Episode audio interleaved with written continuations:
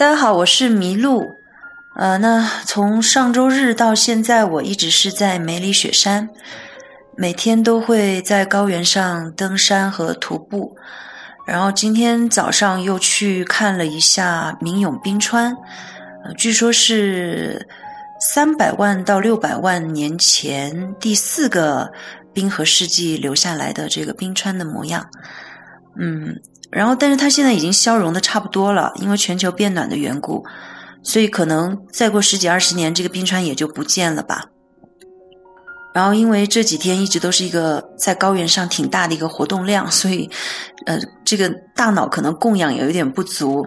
然后，因为今天回来的比较晚呢，所以这今天的内容也只能，呃，在匆忙的准备之下，比较晚的推送出来。那昨天我们讲的是黎巴嫩的一个历史里边比较特别和我认为比较重点的一一些点，我把它稍微讲了一下。呃，因为我我确实感觉到这个国家特别值得一说。那黎巴嫩它。呃，特别为人所知的，我估计就是纪伯伦这个作家了吧？他在一九二零年在美国出版了他的《先知》这本书以后，就成为了一本非常畅销的著作，一直到现在已经快一百年的时间，这本书竟然从来都没有。断档过，就是一直都在出版，一直都在出版，因为一直都有人要买它。那纪伯伦呢？他也被一些人称为是鸡汤文学的祖先。当然，我认为这个评价是不太恰当的，因为大家呃，如果真的去读过《先知》这本书的话，当然，如果说英文比较好，建议不要去读冰心奶奶译的那个译本。我自己觉得是，呃，比。比英文的话，可能还是稍微欠了那么点意思吧。如果有能力的话，去读一下它的原文的英文的版本，啊，我觉得会有比较深的感受。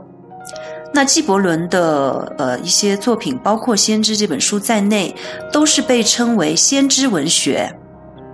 那我今天要讲的呢，不是纪伯伦，因为纪伯伦在中国名声已经太大了，大家对他了解也比较多。我会讲的是与他并称为黎巴嫩文坛双子星的另一位作家。那第一部分呢，我想先跟大家说一下什么是先知文学。先知文学，当然，既然它叫做文学，当然它是一种文学题材。那它是来源于哪里呢？在圣经的旧约当中，创世纪之后，呃。在后面的部分有这么一些章节，叫做 The Book of 什么什么什么。那后面的这一些被称作 Book 的章节呢，就是最早的先知书。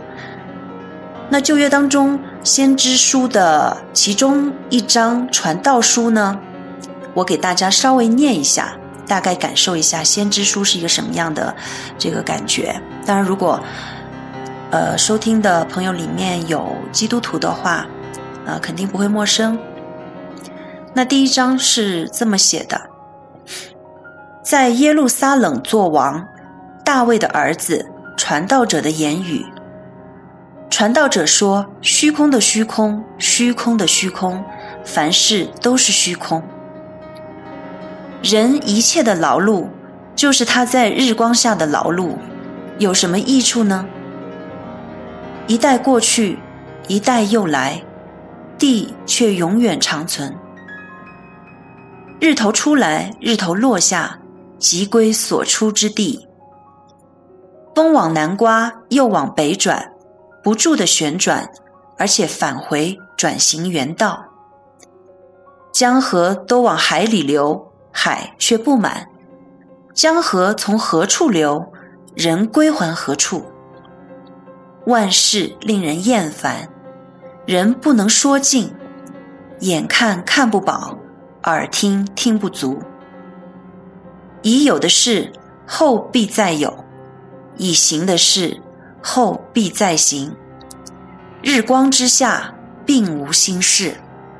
那我就读到这个地方，因为最后的这一句“日光之下并无新事”，其实就是我们现在喜欢讲的“太阳底下没有新鲜事儿”。这句话其实就是出自旧约当中的传道书。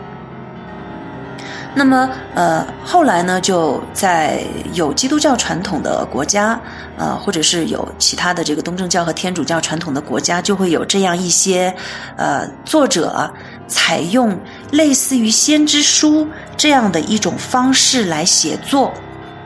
那先知文学的特点呢，一般它是箴言式的写作，呃，它可能这一段和下一段没有什么必然的联系。我们比较熟悉的呢，呃，其中有一本大家肯定都知道，就是尼采的《查拉图斯特拉如是说》。那查拉图斯特拉呢，其实是呃早先的拜火教的这样一位先知。那尼采就借查拉图斯特拉之口来啊表达一些他自己认为。可能会发生，或者他认为很重要的要表达出来，让世人所知的事情。当然，呃，比较知名的就是纪伯伦的《先知》了，这个也是一本先知文学题材的著作。那中国有没有先知文学呢？因为“先知”这个词是呃来源于英文里边的 “prophet”。那它是呃跟这个基督教传统有很大的关系，跟犹太教传统都有很大的关系。呃，中国因为没有这个西方的宗教的这样一个先知文化，但是我们中国呢也会有它的，比如说有玄学，呃，也有它的形而上。所以其实呃，在西方人理解我们中国的这个。早先的这个呃文化的一些著作的时候，他也会从先知文学的角度来理解中国的一些比较著名的经典，比如说老子的《道德经》，其实在呃欧美呃就很大程度上是被当做是先知文学来来研究和接受的，当然它也有呃被当做诗学来解读。因为它里边的这个简短的这一种表达，很呃很容易被西方人认为它是诗句。那老子的《道德经》的主人公呢，就是他自己。那通篇基本上就是在教导人们如何过上一种中正平和的生活。先知文学，呃，它在现在的呃全球的这样一个状况，嗯，可能会跟。呃，二战之后的一个灵修的这样一个风潮会联系在一起。呃，因为在二战以后，虚无主义席卷欧美世界，因为二战给这个欧美世界造造成给世界造成的这个创伤实在是太大了。那人们可能突然就陷入对现代化、对工业文明、对人性的怀疑，所以虚无主义这个时候就成为了一种特别风行的风潮。嬉皮士文化也是在这个时候盛行起来，那成千上万的欧美人呢，就到印度去追随上师。那大家知道，在印度，呃，有印度教的传统，有支那教的传统，所以印度人都有跟随上师修行的这样一种习惯。那这些欧美人士到了印度呢，就找到他们心目中的上师，跟着他学习，希望可以过上一种比较灵性的生活。能够借此来摆脱现代化消费主义对人心灵的消耗，找到一种真正的平和。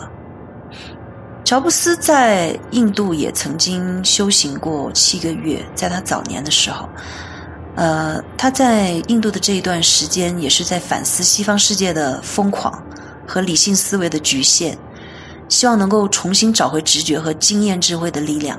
在他的传记当中。乔布斯曾经说到：“当你的心灵逐渐平静下来，你的世界，这个世界是势力的势啊，你的世界会极大的延伸，你能看到之前看不到的东西。”那既然提到这个跟随上师修行的传统，就不得不提到一个颇具争议的人，叫做奥修，英文是呃 O S H O Osho。那那 Osho 是他后来呃自称开悟子之后的一个名字，他原来的印度名字不是叫这个。呃，那奥修呢，就是在这个时期，在欧美世界有着极大影响和诸多信众，并且极具争议的一个上师。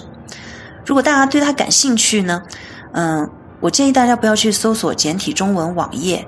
因为可能上面的这个信息会比较的偏颇，可以直接看一下英文的 Wikipedia，或者是其他的英文网页，以及他本人的言说，自己去进行一个判断。那这里我就不对他多做叙述了。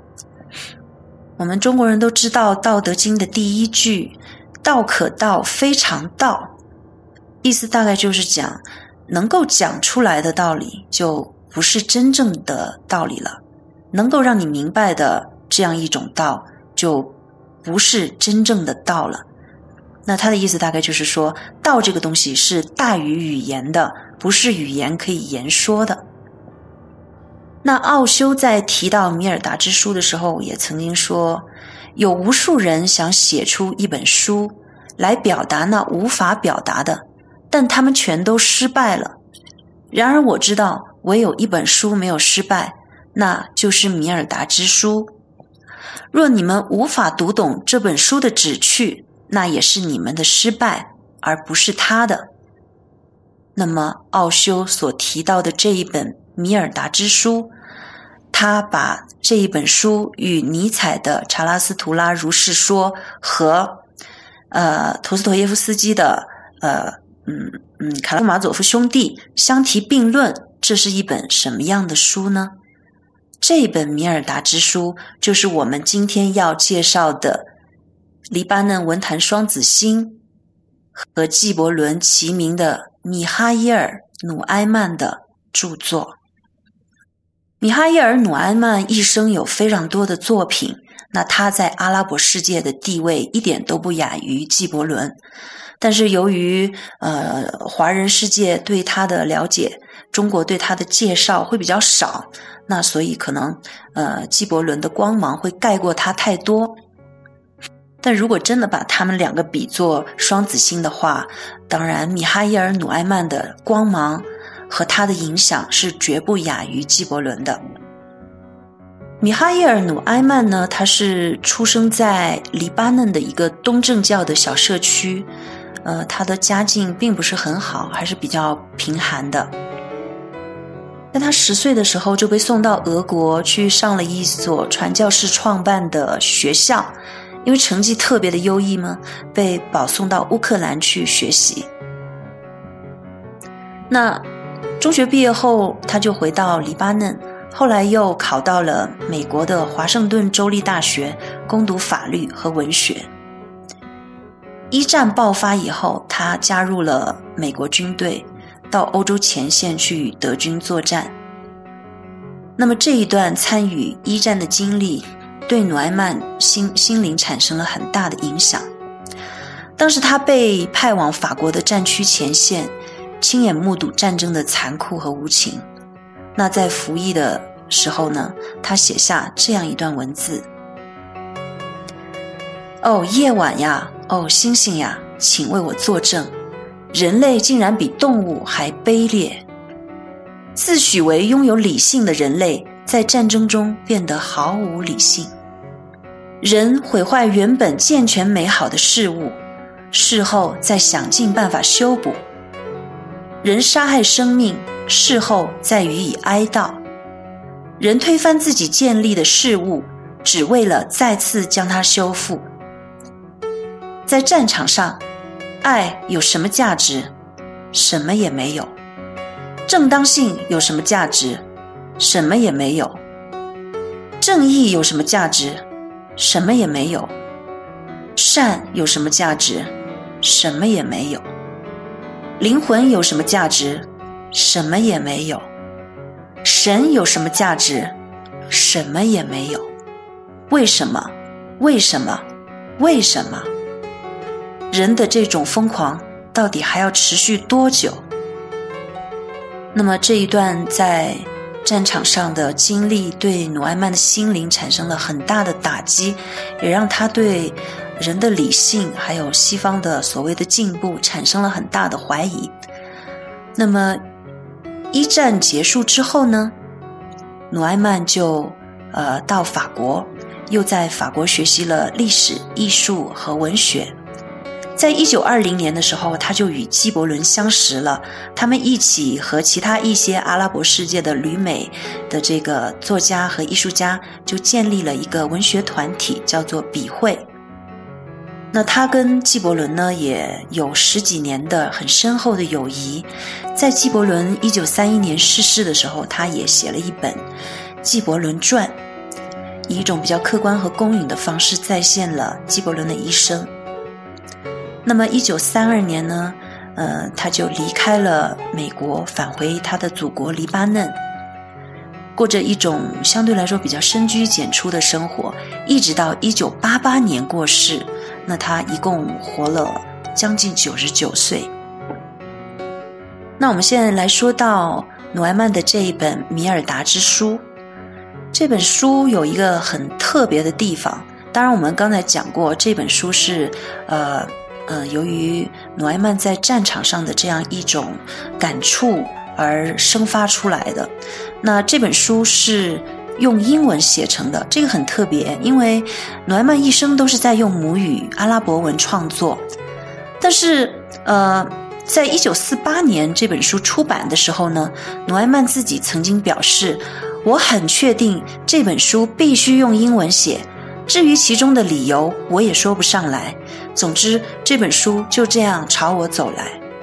嗯那如果如果从神秘学的角度来看，可能现在很多的这个想要普世呃传播灵灵性讯息的这些书，都是用最通用的语言来写作，所以可能这本书也是有这样一个很玄乎的地方吧。那这本书在一九四八年出版以后呢，呃。他又在一九五二年亲自把它翻译成阿拉伯文。这本书目前还没有简体中文版，但是呃，我找到一本台湾的版本，也是才在不久之前才出版的。那编辑有一个建议呢，就是这本书应该用心来读，而不是用头脑来读。它应该用来体验，而不是用来理解。为什么会这么讲？因为。呃，先知文学它通常都会是以一个呃故事性的叙述，或者是用对话的方式，带有启示录的这样一种意味。所以呢，它里边有一些东西，在我们现代人的这个理性头脑里面看来，可能是不可理解，甚至是很荒诞。呃，甚至如果说人生经验稍微少一点呢，甚至会觉得它纯属就是在胡扯。那么，所以，呃，如果说大家能够拿到这本书的文本的话，也希望大家可以抱着一个开放的心态来读一读这本书。呃，我之所以没有选择他其他的作品，比如说在中国，呃，稍微介绍的比较多一些的短篇小说，或者是他的文学评论，呃，是因为我觉得，呃，他的那些作品，呃，可能跟我们当下的生活关联度稍稍会远一些，而这一本。他的呃用英文写作的先知文学著作呢，嗯，首先先知文学这种文体，呃，是特别容易在有这个宗教传统的国家出现。那当这些人在写先知文学的呃这些内容的时候，他并不是嗯一个在一种玩笑的方式啊，他是真真正正就是认真的认为。这本东这本东西，这本先知文学的著作是一定要向世人传达一些重要的东西的，所以是一种很认真的态度，当真的在写的。那由于黎巴嫩这个地方的这个这么久的历史呢，我觉得在他们这片土地上，现代的这些作家所写出来的先知文学，很值得我们现代人、当代人去了解一下。那在这个地方，我想呃跟大家读。一些这个书里边的章节，呃，这里面有一章第十一章，第十一章的名字呢叫做“爱是生命的枝叶，恨是死亡的脓血”。那这一章呢，就是我们这本书的主人公米尔达在言说爱是什么。他是这样写的：难道人会在生命的大树中，仅选择一片叶子，将自己的全部的爱只灌注其上？那么承载那片叶子的树枝又如何？连接树枝的树干又如何？保护树干的树皮又如何？喂养树皮、树干、树枝和树叶的树根又如何？拥抱着树根的泥土又如何？让泥土肥沃的太阳、大海和空气又如何？如果连树上的一片叶子都值得你去爱，那么整棵树不是有更多值得你去爱的吗？把整体分化出去的那种爱，本身就注定了不幸的命运。你就是生命之树，当心你在分化自己，不要让果实互相比较，叶子和叶子，树枝跟树枝，也不要让树干和树根，整棵树和大地之母互相对立。但你们所做的正是那样，爱某部分更胜于其他，或把其他排除在外。你就是生命之树，你的根遍布每一处，处处都有你的枝叶，每张口都有你的果实。那我就读这么多，因为今天时间也比较有限，而且这个整个章节也比较长。那我觉得，其实我们现在很多人的生活当中，会有一种特别孤立、孤立无援的感觉，呃。那么，其实我们知道，在古人的生活当中，他们是呃很自然的与这个呃大地、跟天空、跟整个自然界融为一体的。那他们也会认为人本身就是整个自然界不可分割的一部分。那现在，因为人类，呃，很大一部分的人口生活在城市当中。首先，我们跟土地是没有任何的连接的，我们是生活在，呃，一系列的人造物和人造景观之中。而在城市，虽然是一个人口十分密集、人跟人之间的物理距离很近的一个地方，但是，呃，比如说我们在地铁上的时候，我们跟周围的，呃，近在咫尺的人其实是相隔万里的，我们跟他没有任何的联系和交流，所以。人在城市当中的生活是一个十分孤立的一个状态，我觉得这可能也是很多现代人心灵问题的来源之一，就是因为我们把自己跟我们的呃家庭、跟我们的自然、跟我们的整个社会是孤立开来的，所以我觉得强调个人主义和强调独立，可能也许未必是一件好事。为什么我们就不能依赖彼此？为什么我们就不能依赖家人？为什么我们就不能依赖自然界所赐予我们的一切呢？嗯，那么在这本《米尔达之书》里面呢，还有很多我非常喜欢的呃一些断句吧，我大概读一下。比如说，这里他说到：“当你说我和你的时候，我们就分别了。”大家可以体会一下。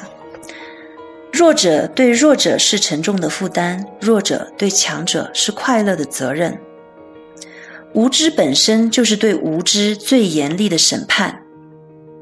在说到祈祷和献祭的时候呢，米尔达说：“让你所说的每一个字都变成祈祷，让你所做的每一件事都变成献祭。”这个真的很深，我觉得可能如果年纪比较轻的听众可能会一下子会理解不了，但是如果是年龄跟我相仿或者稍长一些的人，一定会理解。